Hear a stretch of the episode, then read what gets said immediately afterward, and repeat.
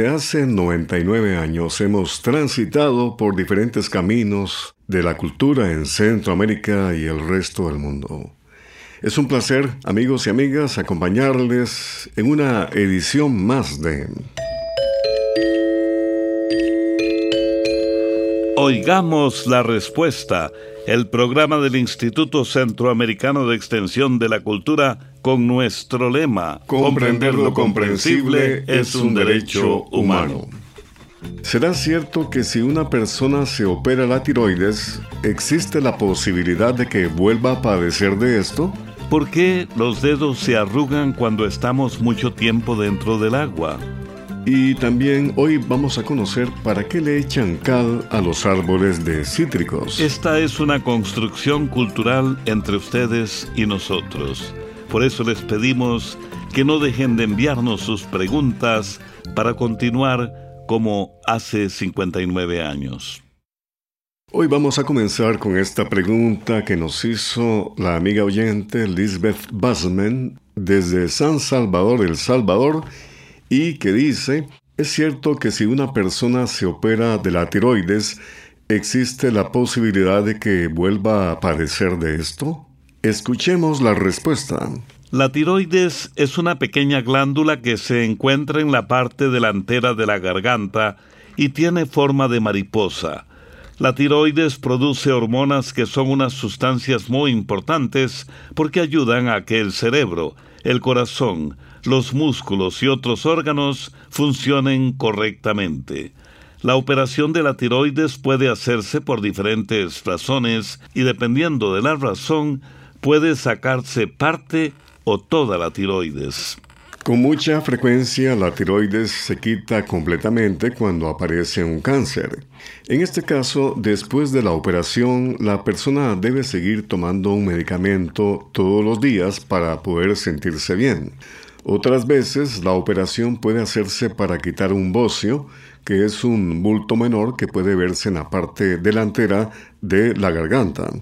También puede recurrirse a una operación cuando la tiroides produce demasiadas hormonas. En este caso, como se saca toda la glándula, el paciente también debe tomar pastillas sustitutivas de la hormona tiroidea por el resto de su vida.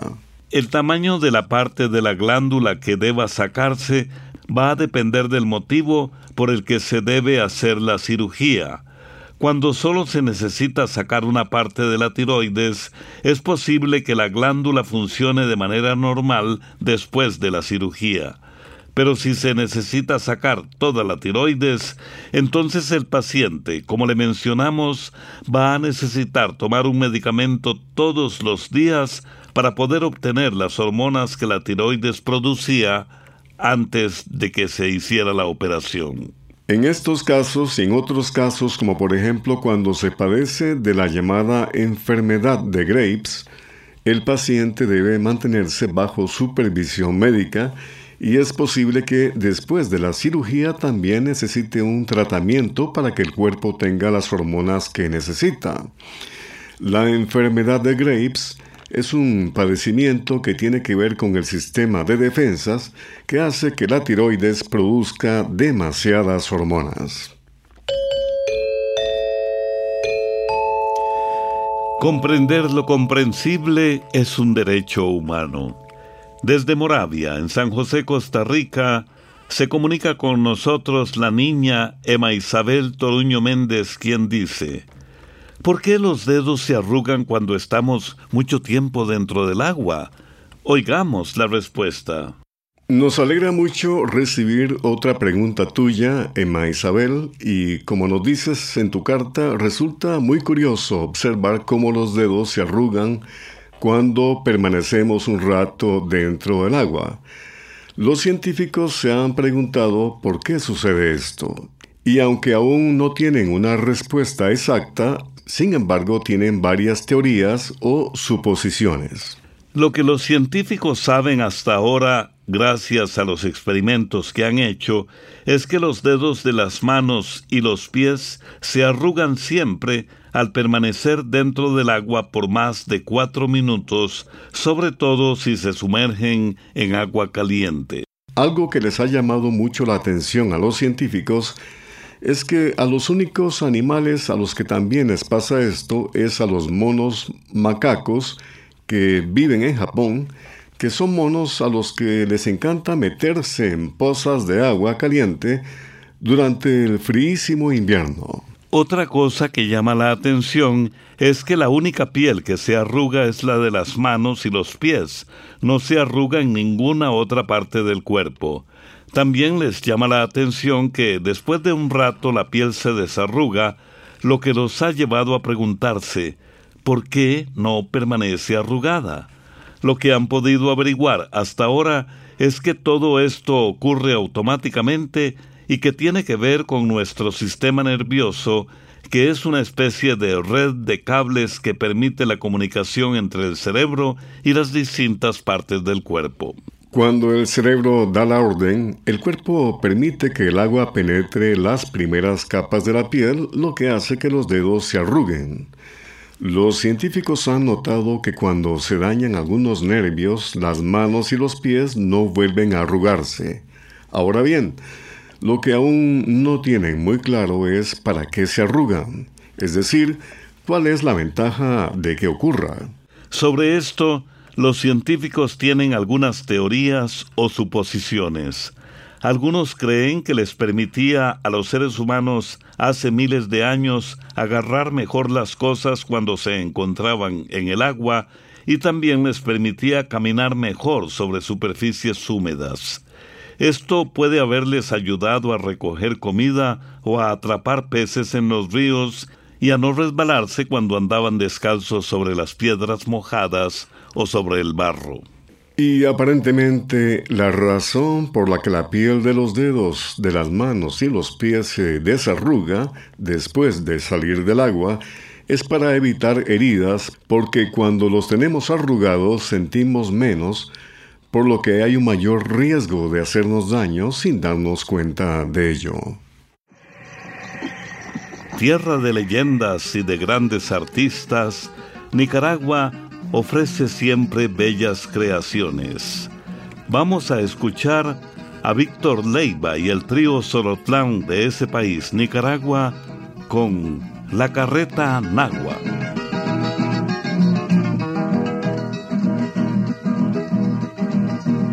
cuento por León, un cuento muy popular. Cuentan un cuento por León, un cuento muy popular. Que sale de la estación, un fantasma al llorar. Que sale de la estación, un fantasma al llorar. El cuento que hay en Managua más temible es que el de León. En el barrio del Panteón sale la carreta en agua. En el barrio del Panteón sale la carreta en agua.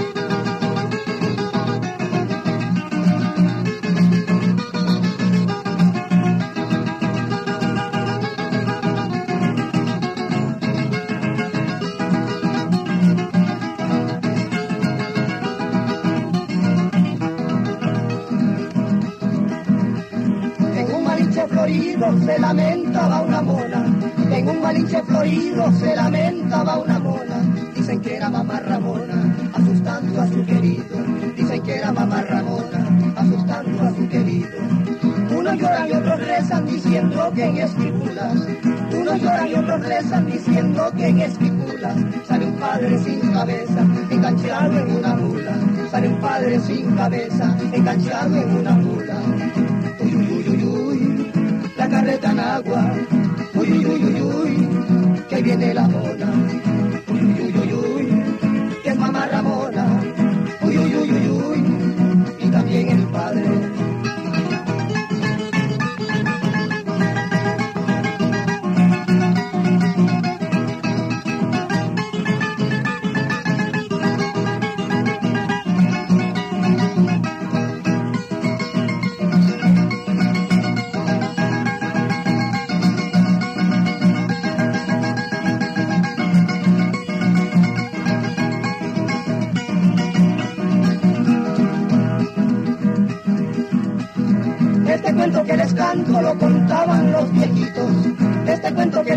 Canto lo contaban los viejitos, de la cegua y el jade, de la bocuana y sus gritos, de la cegua y el jade, de la bocuana y sus gritos.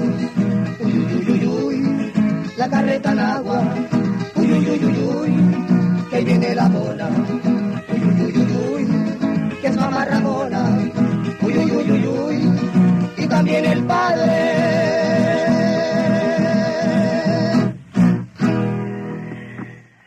Sus preguntas al apartado 2948-1000 San José, Costa Rica.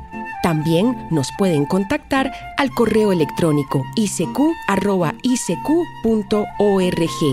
o encuéntrenos en Facebook como Oigamos la Respuesta. El señor Pedro Muñoz escribe desde Masaya, Nicaragua y pregunta, ¿para qué les echan cal a los cítricos? Oigamos la respuesta. La cal tiene varias funciones. Sirve como nutriente o abono por su contenido de calcio que es indispensable para las plantas. También ayuda a neutralizar la acidez del suelo, así que conviene aplicar la cal agrícola cuando se trata de suelos muy ácidos. Para saber el grado de acidez que tiene un suelo, se recomienda hacer un análisis del suelo. Aunque en regiones tropicales como las nuestras, donde por lo general llueve mucho, los suelos se vuelven más ácidos. Esto hace que varios de los nutrientes que están en el suelo no puedan ser absorbidos por los cultivos. La cal ayuda a neutralizar la acidez del suelo y esto hace que las raíces de los árboles puedan absorber algunos nutrientes que son muy importantes para ellos. Por esto siempre se dice que una encalada equivale a una fertilización. De manera que sirve poner cal donde se siembra árboles de naranjo, limón y otros cítricos y en general donde se siembran otros frutales. Porque, como le mencionamos, la cal no solo aporta calcio, sino que también hace que otros nutrientes que se encuentran en el suelo puedan ser aprovechados por los árboles frutales. Si usted se refiere a encalar los troncos de los árboles, le diremos que tradicionalmente se acostumbraba a pintar o encalar la parte baja de los árboles usando caldo bordelés, que se prepara combinando sulfato de cobre con cal apagada o hidratada. Esto se recomendaba para prevenir el ataque de hongos y para evitar que las hormigas y otros insectos se subieran a los árboles. Sin embargo, Actualmente esta práctica ya no se recomienda tanto porque no hay pruebas de que realmente sirva y hay quienes dicen que podría ser mayor el daño que el beneficio.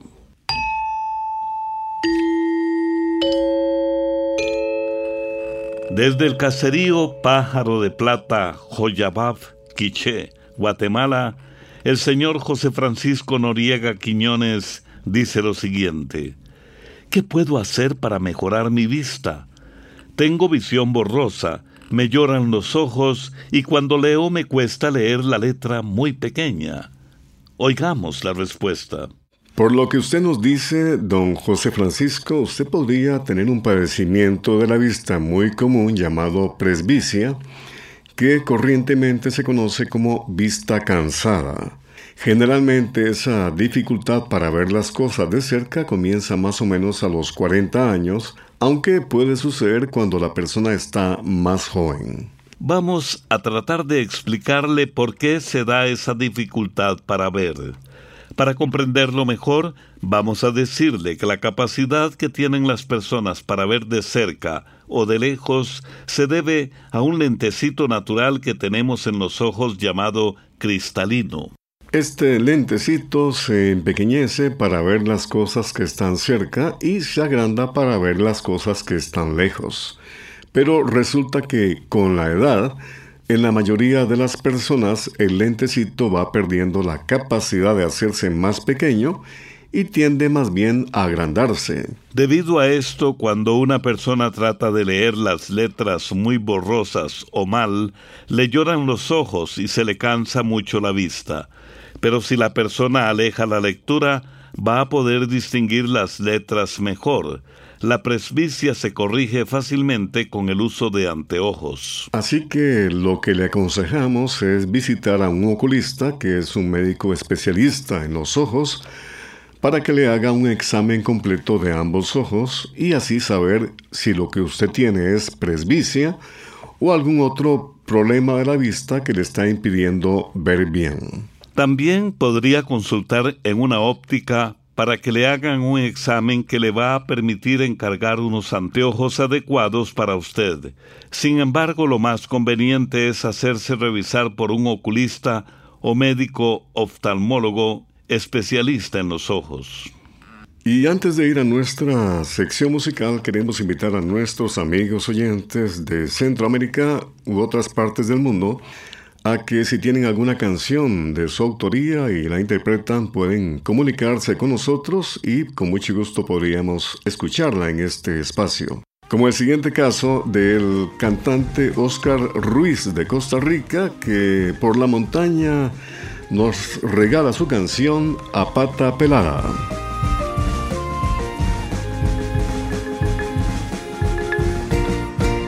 Pata pelada en la llanura guanacasteca, disfrutando de una mejenga un domingo al atardecer. Después llegar a mi casa un religioso café con leche, escuchar el canto del grillo y esperar al amanecer, alumbrando la madrugada, caminando a la lechería, con el frío y lechera llenas, terminando ya mi labor. En la casa me espera un pinto, un cafecito con dos cuajadas, la risa de los chiquillos, luego los besos de mi mujer. Entre los ritmos de Costa Rica está el tambito y la parrandera, que lo llevo aquí en las venas como mi linda tierra tica. Qué bonita mi tierra tica, con sus paisajes, su gente y su color.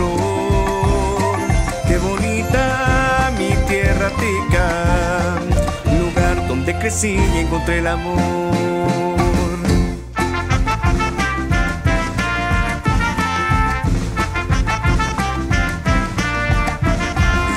Caribe con su sabor hasta San Carlos con su folclor, la gente linda con mucho amor y su cultura con su calor. En la montaña con la cutacha me voy cuidando de las culebras, con las tucas en la carreta, soportando un gran calor, haciendo cercas en el monte para cuidar lo que Dios me dio. Trabajando mi tierra linda, trabajando con mucho amor. Entre los ríos de Costa Rica está el tambito y la parrandera que lo llevo aquí en la venas como mi linda tierra tica. Qué bonita mi tierra tica, con sus paisajes, su gente y su color. Qué bonita mi tierra tica, lugar donde crecí y encontré. Lugar encontré el amor.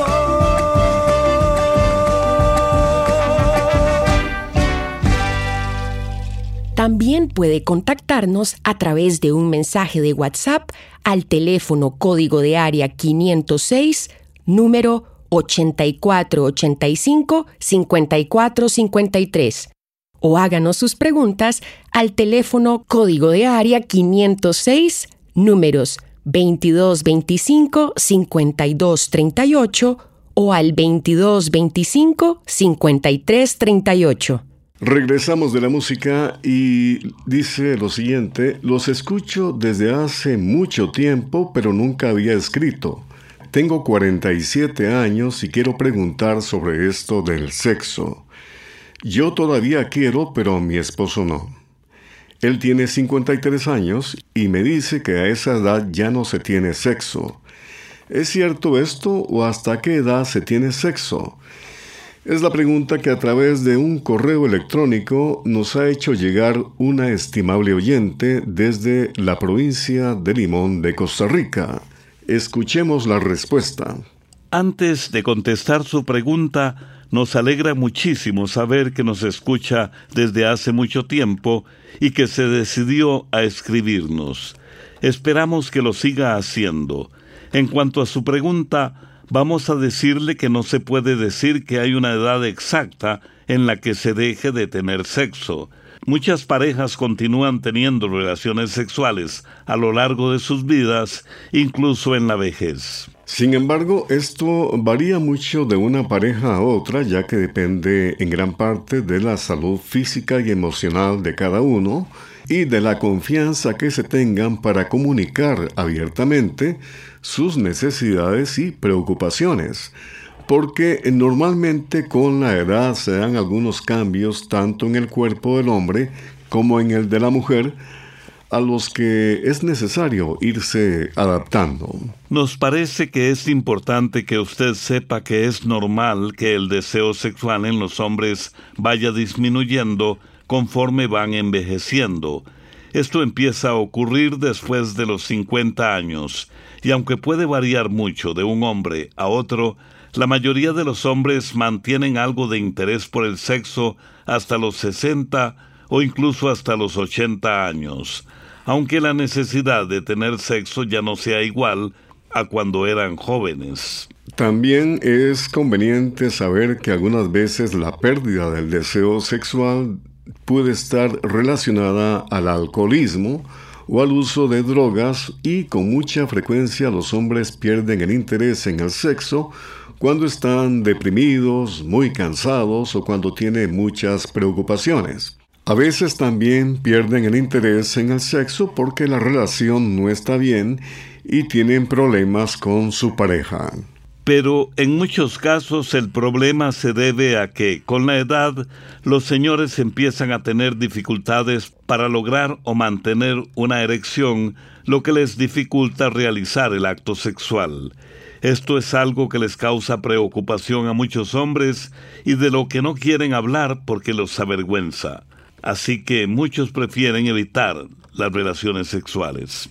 Es importante saber que esto puede tener diferentes causas y a menudo está relacionado con alguna enfermedad o algún medicamento que la persona está tomando porque tiene algún padecimiento crónico. Es algo que le sucede con mucha frecuencia a los señores que padecen de diabetes.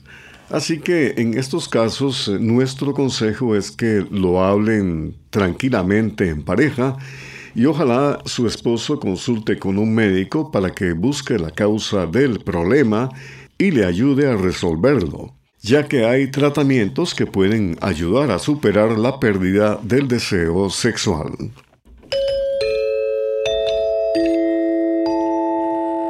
Desde Tipitapa, Nicaragua, el señor Noel Orozco Rodríguez nos escribe y dice, Tengo una pregunta.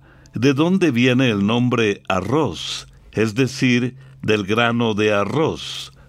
El arroz es un cereal originario de Asia que actualmente se consume prácticamente en todo el mundo. Su nombre científico es Orisa sativa.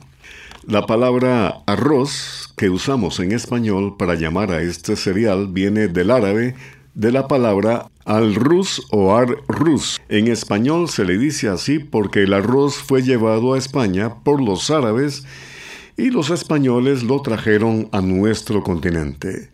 Así que en toda Latinoamérica se le dice también arroz.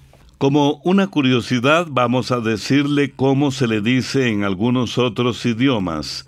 En inglés se le dice rice, en italiano riso, en francés riz y en alemán Reis. Vamos a compartir con ustedes una frase de un actor desconocido en la parte final de este programa.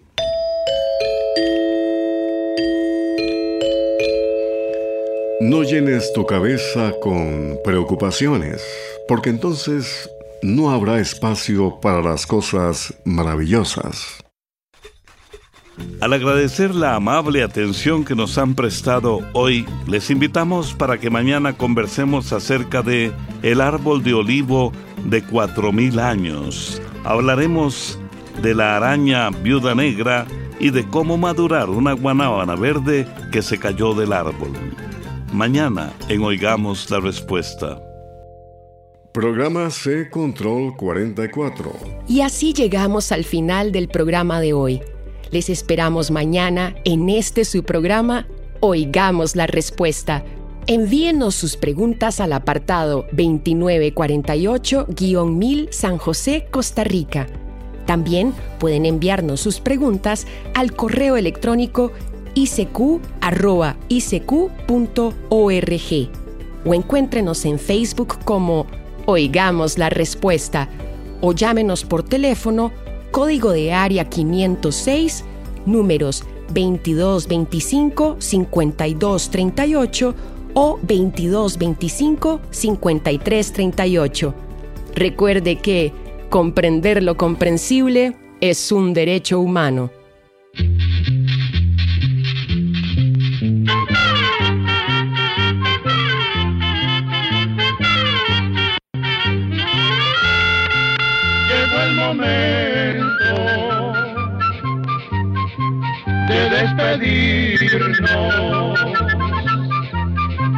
Se va a la escuela,